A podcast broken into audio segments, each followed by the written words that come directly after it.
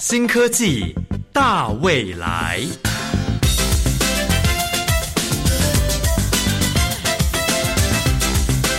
科技的进步让你看得见未来，深入浅出的介绍让你听得懂科技。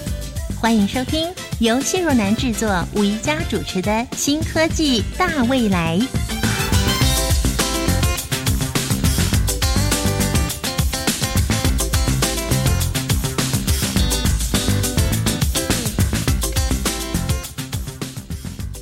经常听到外国的朋友说，台湾真是医疗的天堂。而台湾医疗体系呢，在八月五号这天，由商业杂志所公布的，今年针对世界八十九个国家地区。健康照护指标所进行的评比，我们又再次的闪耀国际，因为台湾以七十八点七分赢过了七十点七分的南韩，取得了世界第一名。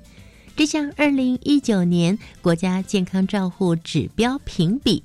前十名的国家，依照名次是台湾、韩国、日本、奥地利、丹麦。泰国、西班牙、法国、比利时以及澳洲，主要呢是针对各个国家地区的健康照护基础设施，还有健康照护专业人员能力，以及健康照护费用，还有良好药品可用性以及政府的准备，这些都是评分标准。而透过今天节目的介绍呢，您会更加肯定身在台湾幸福无比。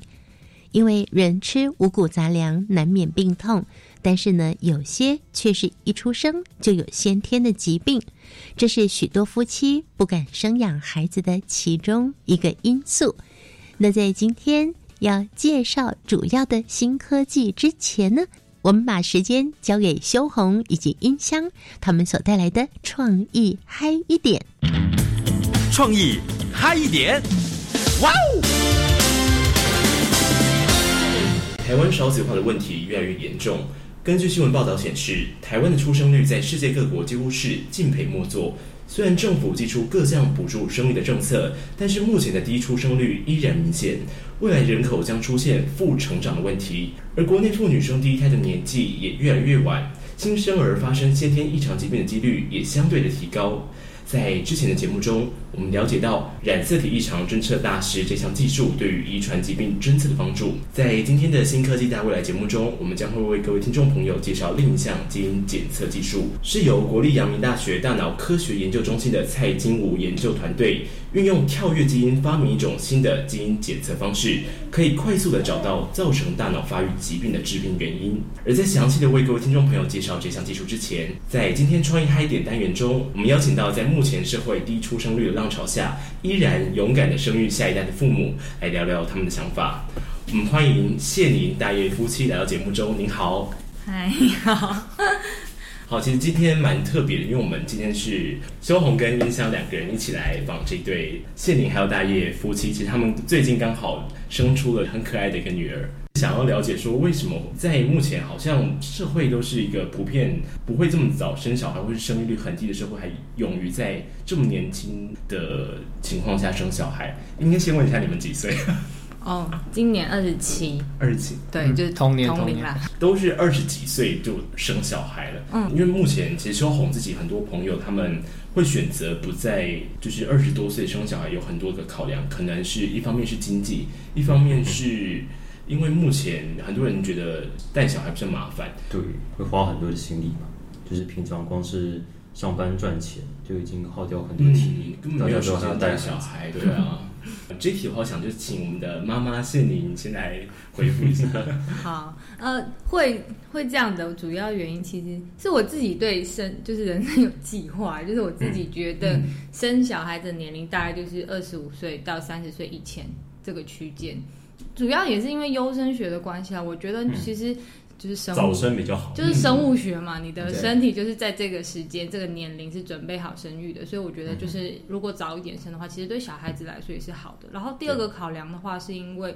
早一点生，你其实比较有体力去带小孩。我很难想象自己如果老了没什么体力的话，那感觉会很恐怖。三到三十几的时候生的话，可能对孩子腰就折到了，就是这是一个，或者是你在怀孕的时候可能就会累个半死这样之类的。因为之前也有听过一些，就是其他的妈妈分享，她自己在二十四岁、好像二十六岁跟三十岁三个期期间生孩子不同的感觉，她就说哦，三十岁真的是生到快就是累死了。对，所以我就突然觉得，哦，好像真的对，要二十几岁生的时候好像会比较优。我们听到刚刚我们的仙女妈妈很真诚的分享，那这边想问一下，那爸爸的意见呢？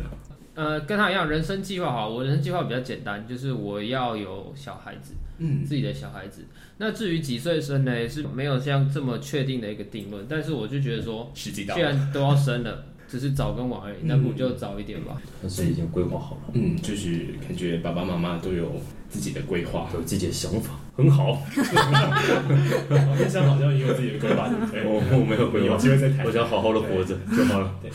目前就是在孕育这个新生儿，请问爸爸妈妈目前遇到的最大的困难或是考量是什么？嗯，我觉得最明显感觉到就是时间的问题要分时间照顾小孩，不要自己时间。对，就是你知道，一整天过来以后就，呃，已经十二点了。不想运动。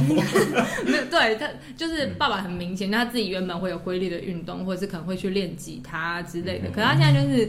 有的时候会卡到小孩子要就是睡觉时间，或者是卡到要喝奶的这些时间，然后结果就卡住了，然后就就都都不行。然后所以或要不然就是就是很多东西要忙，比如说要洗奶瓶，比如说要挤奶，比如要换尿布，然后一大堆有的没的，然后就占掉了一大一天好多的时间。对。对，不然就是会担心，嗯，下一餐喝奶时间是什么时候？然后，对，然后就是活在我们我们生活变得很有计划。譬如我们出去玩好了，我们就要想好，哎，我们点出去玩的点不可以乱找。是。那有时候，譬如，哎，这个点有没有哺乳室？对。或者我们几点要去吃饭？因为他要喝奶。嗯。就变这些东西要在我们计划行程的时候全部安排进去。嗯。对。就变得比较麻烦一点，对，要都要规划好。对。不能那么随便。不能那么自那么随性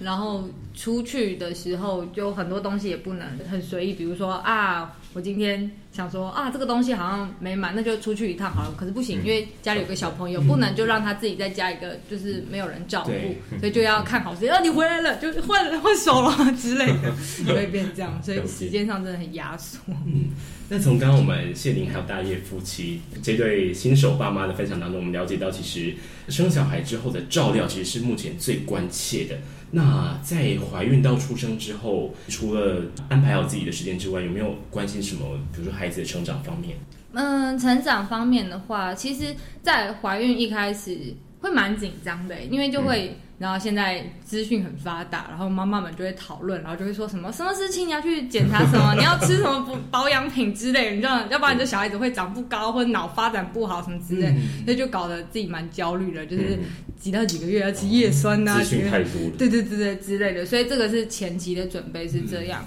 然后生出来之后的话，就是他每个月都要回诊的那个检查，也会让我自己觉得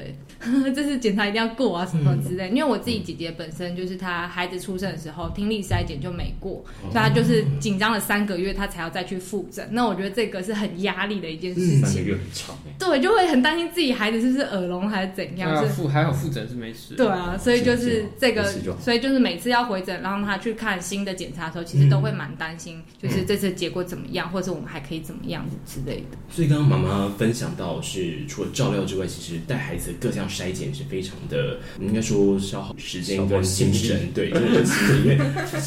因为小孩有什么情况就会很担心，毕竟是自己的骨肉嘛。对，我相信在出生之前的产检，还有在后续小孩出生很多的可能小儿疾病这一块，要花很多心力去医院检查。刚好我们今天在新科技大未来节目中要跟大家介绍这一项，刚好就是由国立阳明大学的蔡金武教授所开发、所运用的跳跃基因发明的一种新的基因检测方式，可以快速的去找到造成大脑发育疾病的这个致病的基因。这边想要请问爸爸妈妈，那对于未来诊断小儿疾病的这项技术有没有什么期待？比如说，对于现有技术还有什么地方可以更好？现有技术是指像什么抽血那种东西？就是目前产前的筛检，对。有做过产前就是那种筛检，有哎、我们比较做的都是基本的，比如说，嗯，一开始有就像是唐氏症的那个筛检，嗯对，然后还有高层次的那些筛检，就是走比较基本。但是因为我姐姐自己的话，她去年生，她就有做那个，就是妈妈抽血，可是可以检验到孩子的就是基因，嗯大概有百分之好像。自己报告书上自己说的啦，就是百分之九十九可以就是确定 有没有那个就是唐唐氏症这样之类的，就是他好像有很几对基因可以去检测这种的，但我们就没有去做这样子的，因为相信医生的评估啦。但那个是要在怀孕的时候才有办法做检测。对那种，说她是在怀孕期的时候，除非是说有些人会在怀孕之前，政府其实也有提供这个补助，就是爸爸妈妈可以自己先去做筛检，就是你们自己的基因配对上会不会出现一些可能异常，或者是有一些隐性基因这些，这是可以事前筛检的。但是因为就是后来才想到啊，好像可以做这件事情，但已经过了。对，就是是有孕前的，但是也有孕后的，我们主要都是做孕后这一块。但是就是它能够涵盖到的部分其实是蛮少的、欸，因为我们现有阶段的技术可以检测出来的。其实没有想象中那么的健全，比如说，我就那时候在，就是我会爬板，然后就看到有些妈妈分享说，他们其实各个项目都做了，可是后来生出来的孩子就是是没有肛门的，可是那个就是没有办法用高层次去看的，这些是没有办法去检测出来的。对没有肛门是什么意思？就没有办法排泄，他就要去他对他就生出来就赶快去做手术，让他就是装人工肛门，然后去复检这样子。对，像这个就是没有办法靠高层次去。就虽然现在检查医学很进步啊，但是坦白说还是有一些疾病，就就是没有办法在孕期的时候筛检出来。你刚刚爸爸妈妈讲到产前的筛检，还有小孩出生的筛检，其实很繁琐，花很多时间。但目前据我们所知，虽然这些这些筛检非常的繁琐，但好像检查的项目还是偏少的。然后也没有到那么真的百分之百精确这样。嗯，毕竟人的基因真的是太复杂了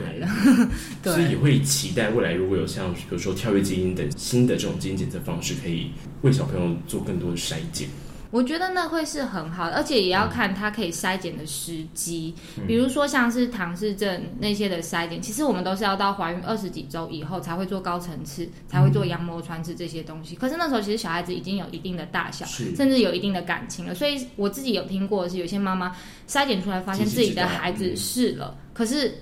放不下。对，所以就还是生下来。但是如果你是可以在很早之前就发现的话，其实对呃妈妈的本身的身体来说也是不会那么伤的。所以我觉得这是技术上面可能还需要去突破的。对，更提早的知道对检测出来。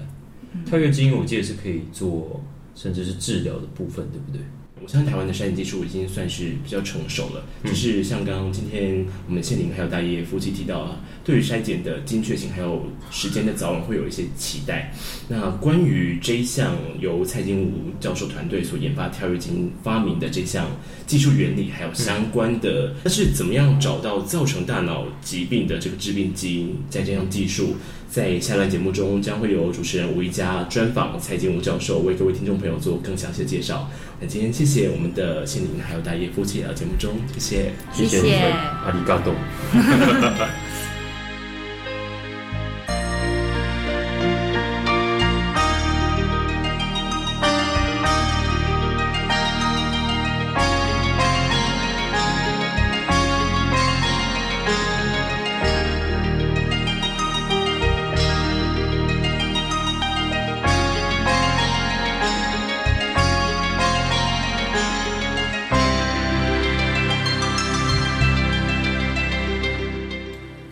亲爱的朋友，今天新科技大未来节目呢，我们邀请到了国立阳明大学医学院脑科学研究所蔡金吾副教授，您好。哎，大家好，呃，我是蔡金吾，很高兴今天在这边跟大家分享。蔡金武老师呢，特别要带来他们的研究团队利用的一个跳跃基因，发展出新的基因筛选方法，成功的找出三十多个可能会造成大脑发育疾病的基因。呢，这是蔡老师您的专业领域吗？是的，呃，嗯我的专业领域主要是在研究大脑发育的时候，这些基因突变到底会造成这些脑部发育的什么样子的影响。那这些脑部发育如果产生缺陷的时候，也会常常造成新生儿的一些智能发展的问题，还有癫痫等等。所以这是一个相当重要的一个研究领域。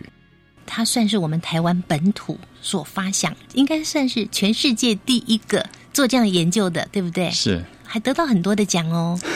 啊你们获得了科技部的优秀年轻学者计划奖，还有国家卫生研究院的研究发展奖助计划奖，还有教育部的迈向顶尖大学计划补助耶。这样的计划，其实受到国家的资助相当的多。那主要我想，包括科技部或者是国家卫生院，他们也都希望能够在脑部发育的这一块呢，呃，希望能够找到一些呃研究的成果，以及未来这个产业发展有可能的未来趋势。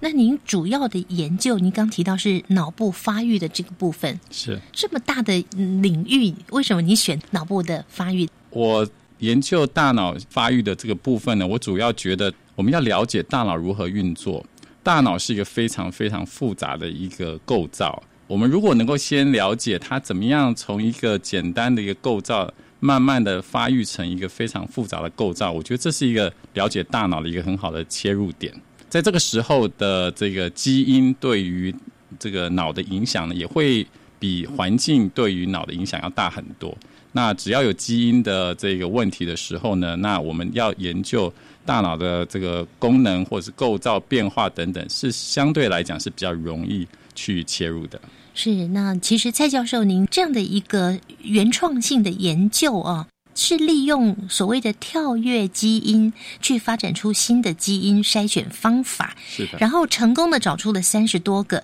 可能造成大脑发育疾病的基因。为什么您会想要着手做这样的研究呢？我在研究幼儿发育的基因，是从我在念博士班的时候，呃，我在美国哥伦比亚大学攻读博士的时候就已经开始了。那那个时候呢，我们研究基因呢，通常都是用比较传统的方法，呃，就是在病人里面找到基因，然后这个基因再放到呃老鼠或一些细胞的这些模式里面呢，去研究它的功能。等我回到台湾之后呢，那我就在想说，诶，我一个一个一个基因的去找，再去进行它的功能性的研究呢，我觉得这个好像有点旷日费时。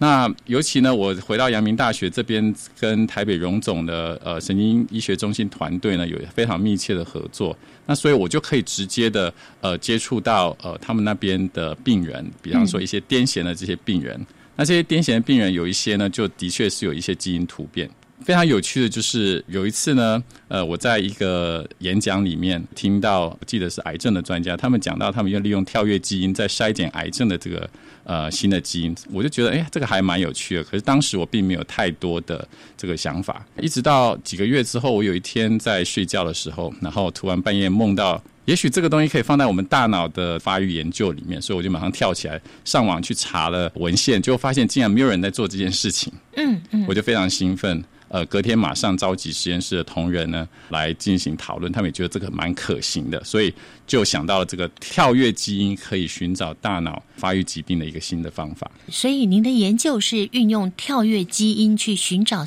大脑疾病的方式。是。听众朋友，可能你你听过基因，你也知道 DNA，但是那个所谓跳跃基因又是什么呢？跳跃基因哦，最原创的这个想法是在大概一九三零年代的时候，有一位非常有名的女科学家叫 Barbara McClintock，中文叫做芭芭拉麦克林托克。她当时呢在玉米里面呢看到一个非常非常有趣的现象，就是我们常常看到这个玉米粒上面有一些彩色，有些比较紫色、黄色等等这些彩色的玉米，她就觉得说，哎。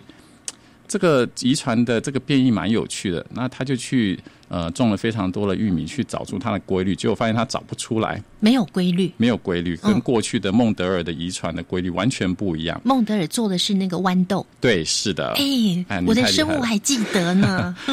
所以呃，这一个完全跳脱这个孟德尔遗传规律的。这样子的一个呃现象，他没有办法解释。后来他想了又想，他想出，哎，也许基因不是像孟德尔所说的这样子一直保持的不变，它不是一个不变的这个遗传的基因，而是这些基因有些可能会跳跃，那从一个位置跳跃到另外一个位置，这样子的跳跃呢，就变成一种突变。那这个突变就可能会影响这个呃玉米粒的颜色，所以他这个跨时代的这个想法，当时不被接受的，一直到一九五零年代的时候，才在其他的物种里面发现，哎，好像在其他生物里面也有找到这个跳跃基因的这个现象，于是这一个现象开始对大家广泛的研究。一九八三年的时候呢，科学家为了要表扬他在这方面的成就，他一九八三年的时候得到诺贝尔生理医学奖。哦，这还得过诺贝尔奖的耶！是的，是的。但是在近代的话，科学家更厉害的是，我们现在已经慢慢把这个跳跃的基因变成一种所谓的工具。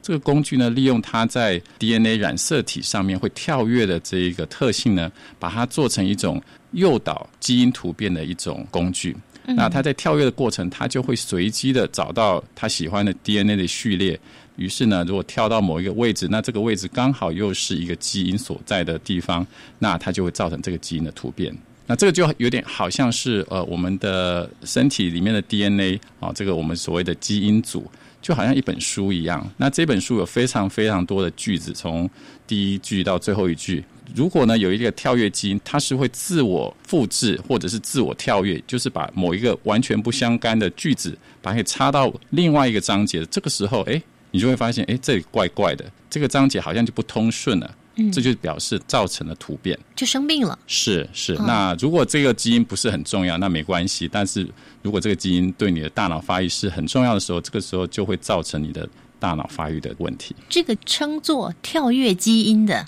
为什么它叫做跳跃基因？那个名字怎么来呢？当初的时候，大家对它还没有一个很好的一个名字的时候呢，它就利用它会从一个地方，就是你如果去读 DNA 的序列的时候，哎，你会发现它这个东西会从一个地方跑到另外一个地方。那因为在这个 DNA 序列，它是不会在上面走的，所以它从一个地方飞到另外一个地方，他们就把它叫做一个跳跃的基因。那你当然也是可以把它说它是一个飞跃的基因，它并不是用走的，它是用跳来跳去的。把跳跃的基因用来诱导基因突变，是这个呢？我想我们后续再好好来跟听众朋友介绍。好的，那您又是哪一年开始着手研究的？就是在呃二零一二年的时候回到台湾，我在找新的题目，那我就想到了这个方法。那从那个时候，呃，我就想到说，哎，那这个跳跃基因呢，可以呃放到我们怀孕的母鼠里面的小的胚胎里面。那这些，因为我是在研究嗯大脑发育，所以我的呃。研究的材料就是小老鼠，那这个小老鼠我们就利用这个怀孕的母鼠里面就会有一些小老鼠的婴儿，那这些婴儿呢，我们可以利用注射的方法把这些跳跃基因注射到正在发育的大脑里面，于是呢，这些跳跃基因就会在大脑里面跳来跳去，把里面的神经干细胞的一些 DNA 的基因把它给打乱，然后呢，我们再进行第二步，第二步就是我们所谓性状的筛选。什么是性状的筛选呢？就是我们就去看一下里面神经干细胞它到底发生什么问题。在神经干细胞它有一定的发育的规律，它一定要从某个地方跑到另外一个地方。那我们是不是就可以去找这些没有办法到达它的目标的目的地的这些神经细胞呢？把它给拿出来，再去分析它里面到底有哪些基因是已经被突变掉了。所以，这所有的研究都需要在显微镜底下进行吗？哎，是的，我们在小老鼠里面，我们当然就会利用显微镜去把它的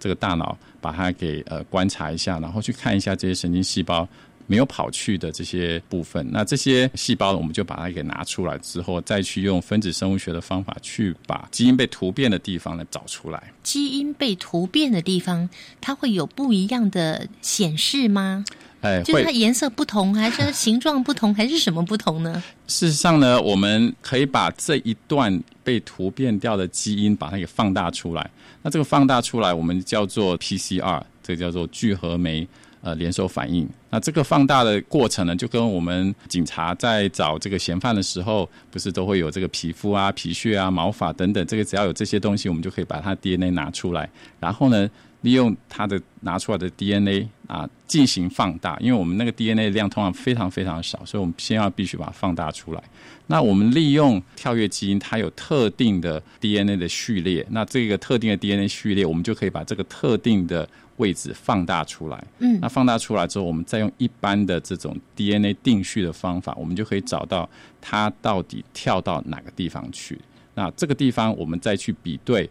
这个，我们已经在老鼠里面知道它的整个 DNA 序列的这个基因组，我们就可以知道说，我们到底这个句子你 copy 出来这个句子被放到哪一个基因里面去。那我们就知道说，哎，这个地方是有被突变的，因为这个句子读起来就不通顺了。嗯哼。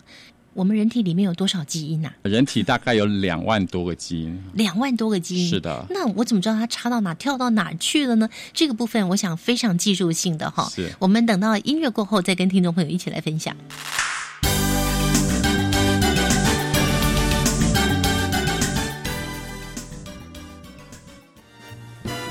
广播听的不够过瘾吗？想要更及时的和主持人互动，甚至参加抽奖拿好礼，你的心声我们听到了。只要锁定教育电台，生动全世界 FB 粉丝专业，无论是双语教学、职人分享，或是亲子教养，都在脸书直播现场留言，还有机会抽到小奖品哦！赶快加入教育电台，生动全世界 FB 粉丝专业。哎，你有听过绿色学校伙伴平台吗？有啊，这个平台已经有二十年喽。今年绿校平台第三次改版，成为教育部环境教育入口网，有最新的环教资讯，还有许多教师的经验分享。今年新加入社区参与的评分项目，快来加入绿色学校，成为我们的伙伴吧！请上网搜寻绿色学校。以上广告是由教育部提供。哎，你又喝手摇杯当午餐哦，很不健康哎。反正热量跟一顿饭差不多啊。含糖饮料只有热量，没有营养素，而且饮料里的糖吃多了，不只会让人变胖、长青春痘，还会影响身体健康哦。什么这么严重？你怎么知道的？因为教育部学校卫生资讯网的减少摄取含糖饮料教学手册有教我们减少糖瘾，健康没烦恼。以上广告由教育部提供。Java Java, Amapolat, Dagun Gemashikatsidas, Di Jakuravu, Gulele。大家好，我是来自台东的胡代明，这里是教育电台。那罗哇那咿呀那呀哦哎呀，那是你呀鲁玛的呀恩哦，朋友们就爱教育电台。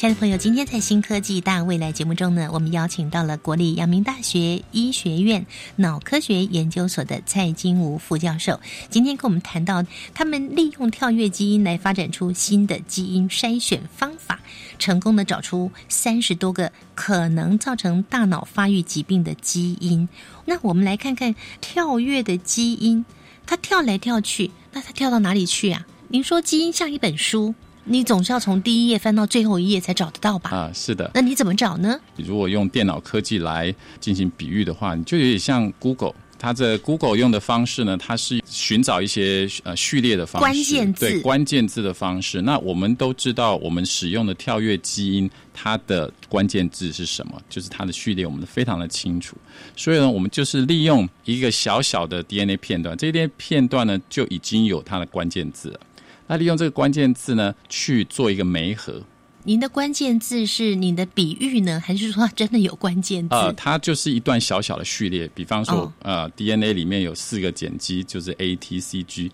那它都有一定的排列方式。那我随便讲一个，比方说 A、T、T、C、A、G 等等等。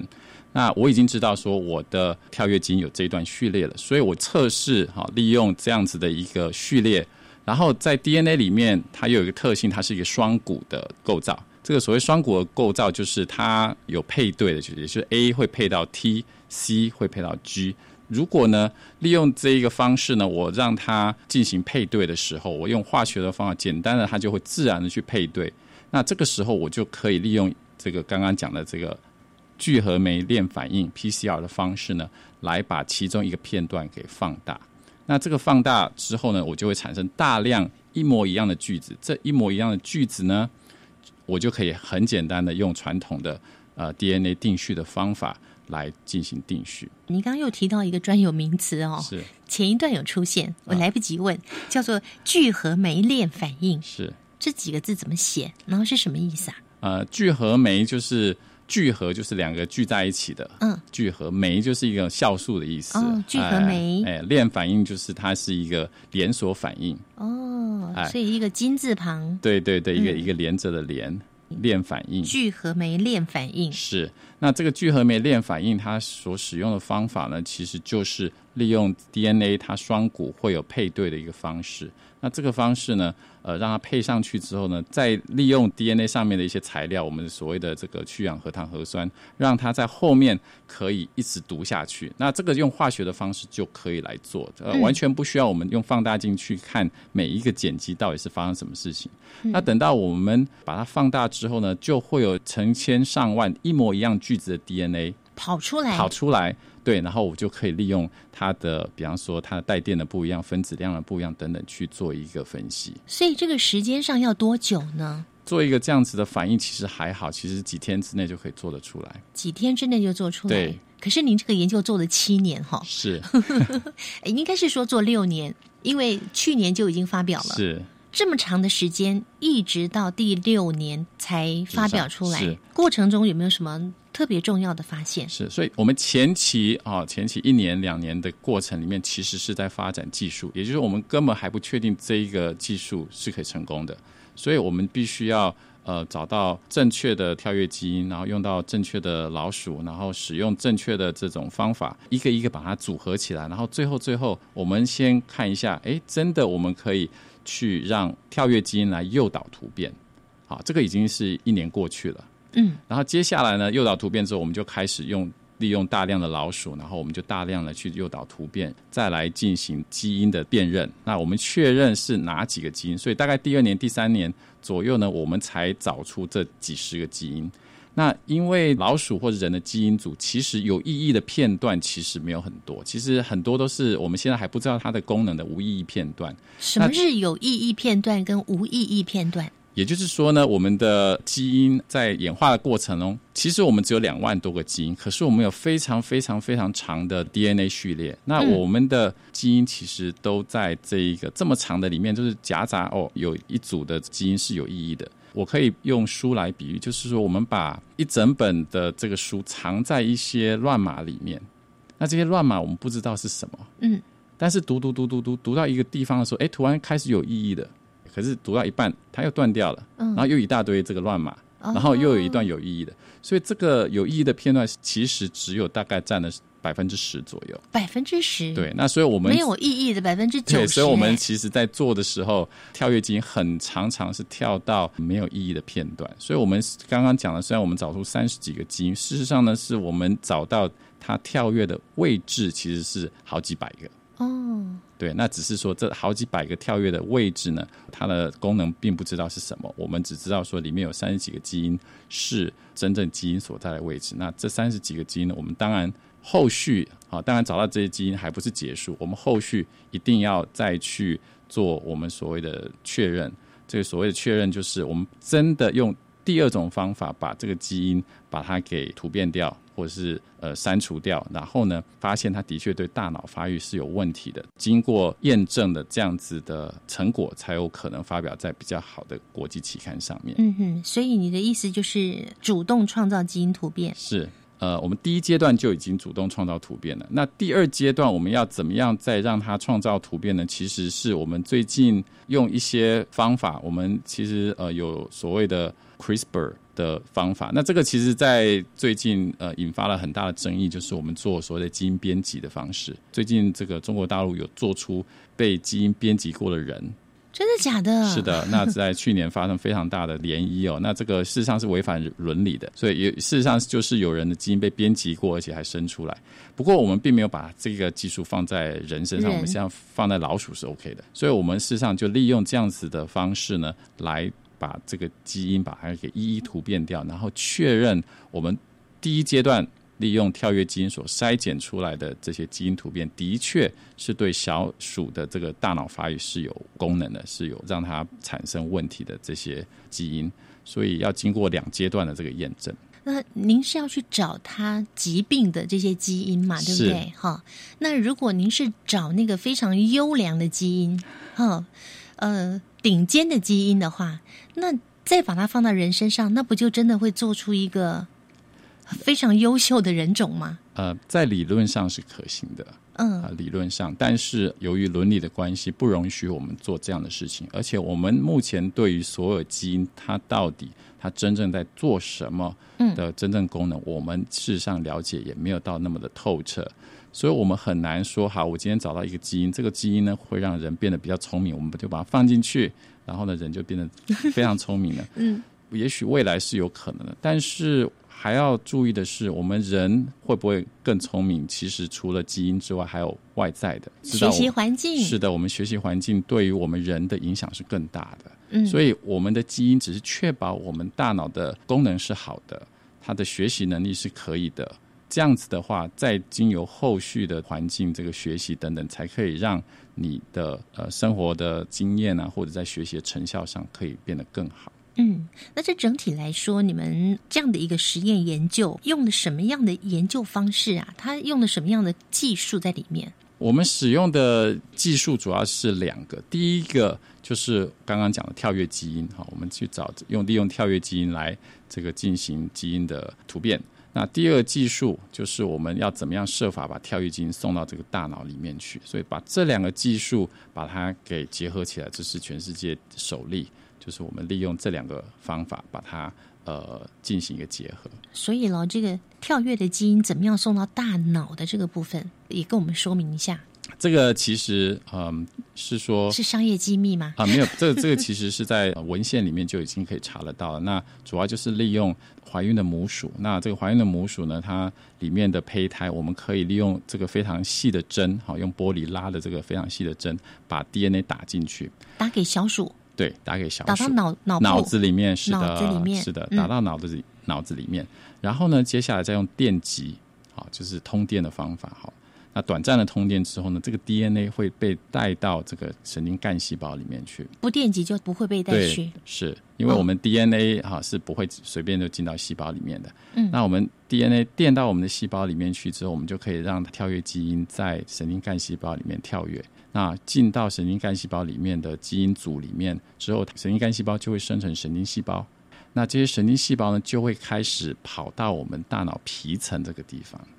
那从这一个神经干细胞发育的地方到它跑到的这一个皮层这个地方是有一段距离的。这个距离呢，就让我们做一个非常好的筛选，因为神经干细胞没有办法跑到它该跑的皮层的时候呢，它在皮层的底部就会造成一些问题，所以我们就设法利用所谓的荧光显微镜，哈，在里里面是有荧光，我们就利用荧光的显微镜把这一群组织把它拿出来，然后再去做基因的定序等等的后续的基因的寻找。嗯，原谅我，还有听众朋友不是医学院的，所以呢，可能只听懂了一半。呃，你用一个很细的针，是玻璃去拉的那个针，嗯呃，把这个跳跳跃基因跃跃基因注射到母老鼠怀孕的那个胚胎里面的脑里面，是然后进入神经干细胞，而且要电击它，是它才会跑到里面去。是，然后然后接下来是不是这个小老鼠会被生出来？是的，这些小老鼠呃之后我们做完手术之后，还会再把妈妈的肚子缝起来，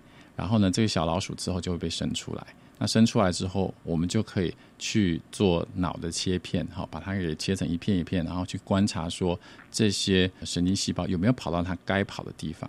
那没有跑到该跑的地方，就是有缺陷的。那这些细胞拿出来之后，我们就可以来呃筛检基因。那所以如果没有跑到该去的地方，那表示它有缺陷。是所以这只老鼠它生出来，那它会不会有一些状况，就是呃癫痫呐、啊。或者是其他的脑部的疾病呢？理论上是会有的。嗯那我们没有去呃大量的去看它是不是真的会造成它行为上的问题，因为我们通常在小鼠没有很大的时候就把它的脑子拿出来啊来做研究了。在人类方面，的确是有一个这样子的问题，叫做局灶性的大脑发育不全。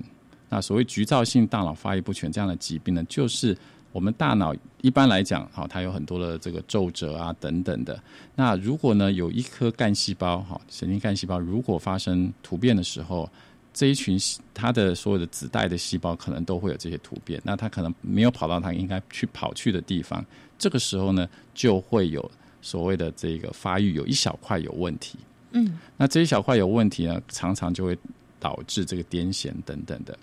那这样子的呃病人呢，通常呃他吃癫痫的药可能会没有办法治愈，那这个时候就会送去磁振造影。然后去找说，哎，大大脑是不是发育有有问题？那果然找到这一块有问题的地方的时候，就会有这个神经外科的专家呢，去把这一块这个有问题的大脑把它给移除。现在医学的进步是到达可以把那块移除。是我记得以前我的朋友孩子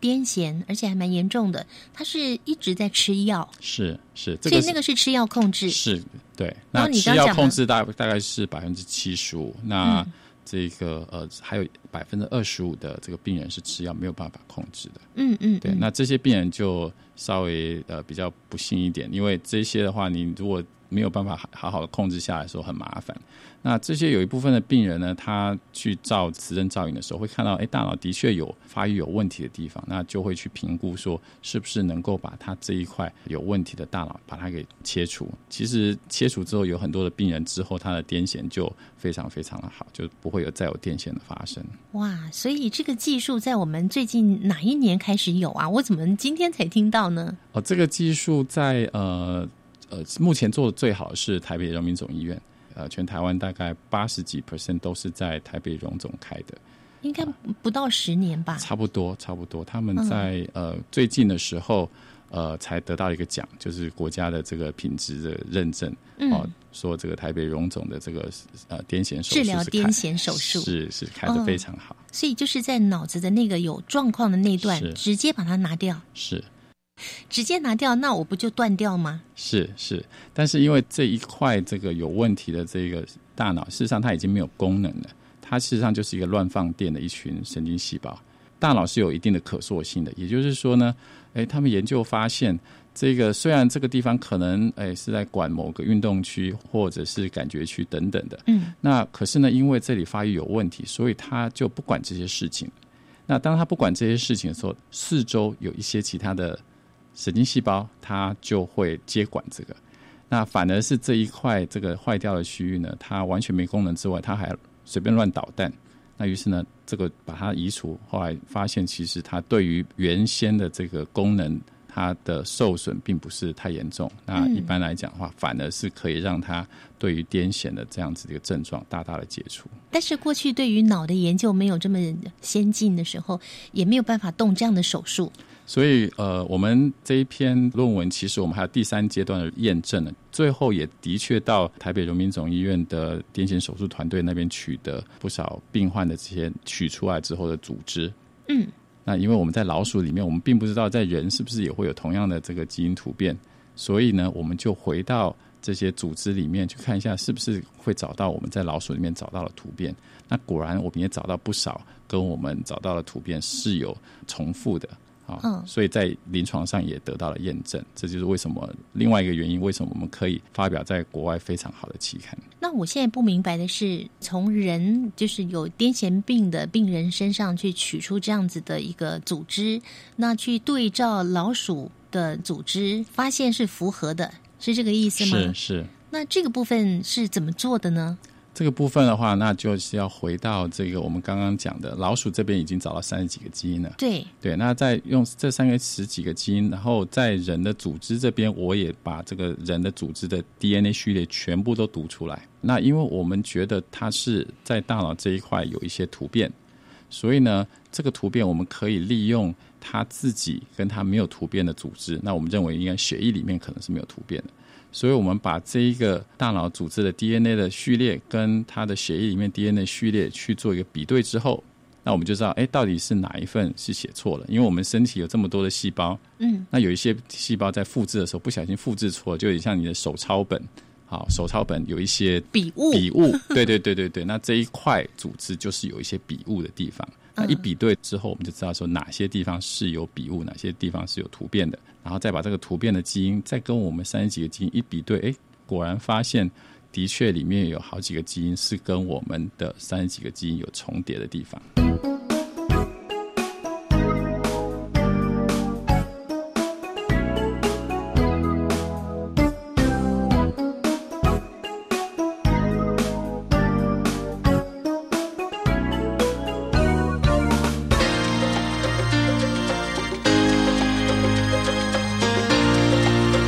技好生活。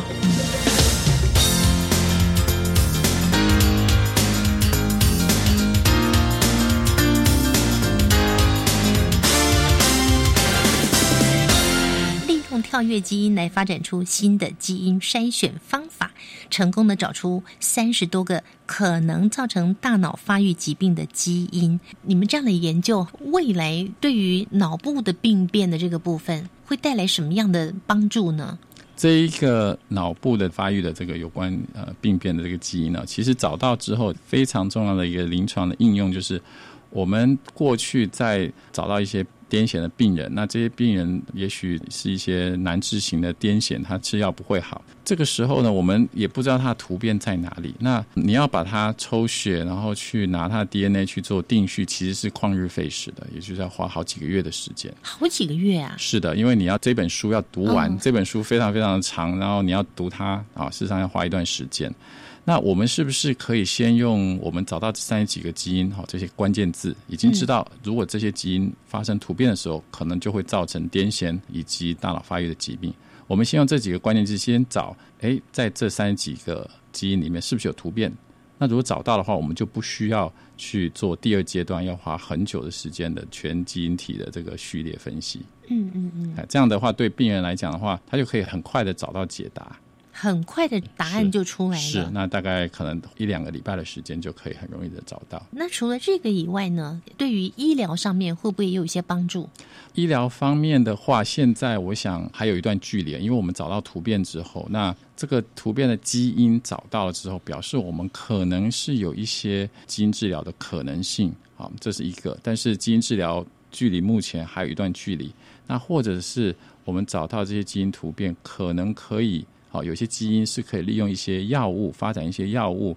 来影响它的功能，比方说增进它的功能，或者是抑制这个基因。所以呢，利用这样子的方式，也许可以帮助我们去找到新的药，来让这些本来吃药不会好的顽固型癫痫的病人，可以以后不要手术，直接吃药就可以好。嗯，好不过讲到这些未来的应用，其实也的确都还有一个蛮长的路对，还还是一个蛮长的路要走。啊，嗯这也就是为什么我们在做这个生物医学的这些科学家们，都希望能够赶快的找到新的基因，然后帮忙，希望能够有一些新的治疗的方法。您的这项研究是在二零一八年去年的六月嘛，刊登在跨领域科学排名前三名的国际顶尖期刊。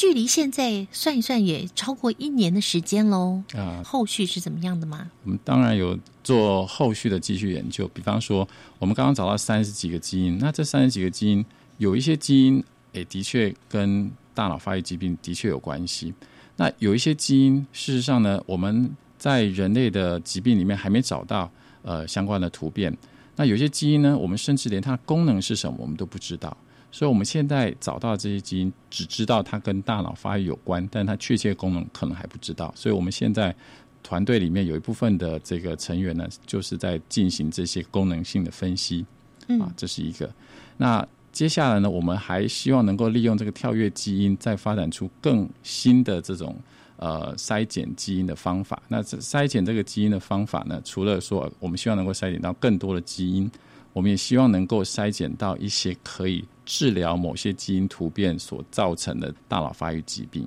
那这个就是说，呃，我们已经知道某一些呃基因突变，比方说呃我们刚刚讲的这个大脑哈、可能会发育有问题啊，比方说皱褶会消失的，这个叫做平脑症，就是大脑的这个表面的皱褶就不见了，会平滑。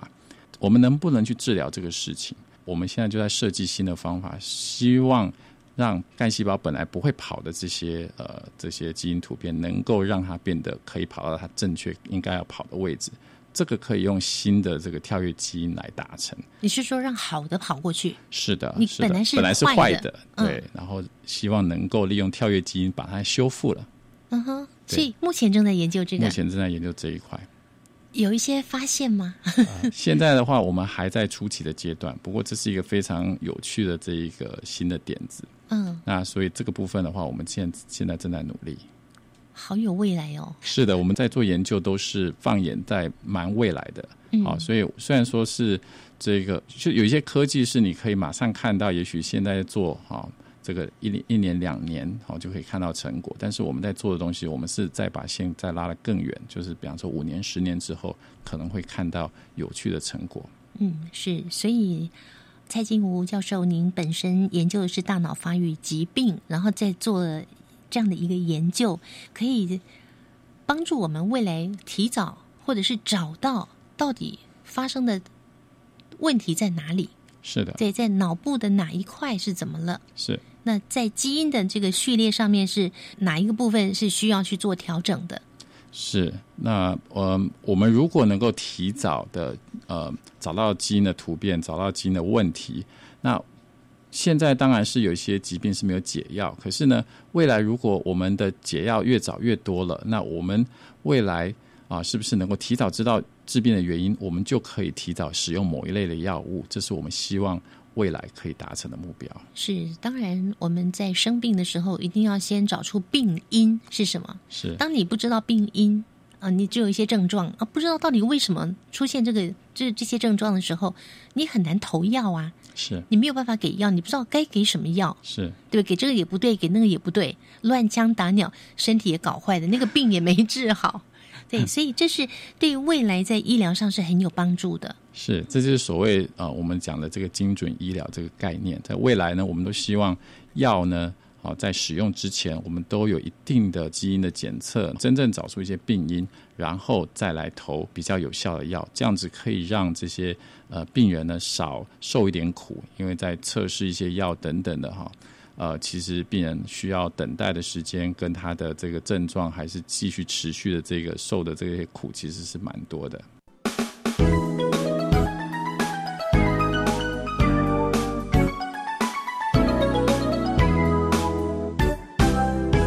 亲爱的朋友，今天新科技大未来节目呢，我们非常谢谢阳明大学脑科学研究所蔡金吴副教授带来他的研究团队运用跳跃基因所发明的新的基因筛检方式。所谓的基因筛检呢，就是检测人体 DNA 是否有变异的问题。而进行基因检测的理由呢，则是因为人体不管在新陈代谢或是整个生理的行为活动里，来担任主宰的，不外乎是代谢的蛋白质跟调控的基因。一旦基因发生了变异，主宰你的蛋白质跟你的代谢循环，甚至你的生理功能也会因此而改变。所以呢，做基因检测变异与否就相当的重要了。那么，透过的基因的检测呢，我们可以及早知道某些疾病可能造成威胁的程度以及出现的几率。透过了检测之后的结果，我们就可以知道怎么样改变生活习惯，选择医疗的形式来改善我们的健康，甚至达到预防的目的。没错。预防医学就是提早预防，早一点知道你的风险度。那么，这项运用跳跃基因而研发出来的新的基因筛检方式，打开了预防医学的一条新的康庄大道，也为人类医疗带来新的曙光。接下来，我们来听听下个星期的新科技大未来要为各位介绍的主题。我们希望把高有氧运动能力的老鼠跟低有氧运动能力的老鼠个别成为一个品系，那它就会成为一个呃品系的平台，让不管是想要做生物科技的研究，或是不同议题的研究的老师，可以取用这个平台的老鼠。来进行不同方向、不同议题的探讨，所以当时黄老师就希望把它取成这个名字叫“平台”，因为科技部支持我们，这个老鼠呢就可以免费的提供给呃不同所需要探讨议题的老师们或是研究者。下个星期，我们将邀请体育大学徐义入助理教授为我们介绍高低有氧运动表现小鼠平台用于发现和创新于演化以及慢性疾病的这一项研究哦。欢迎朋友们下个星期三上午的十一点零五分再次锁定教育广播电台新科技大未来节目，我们下周见，拜拜。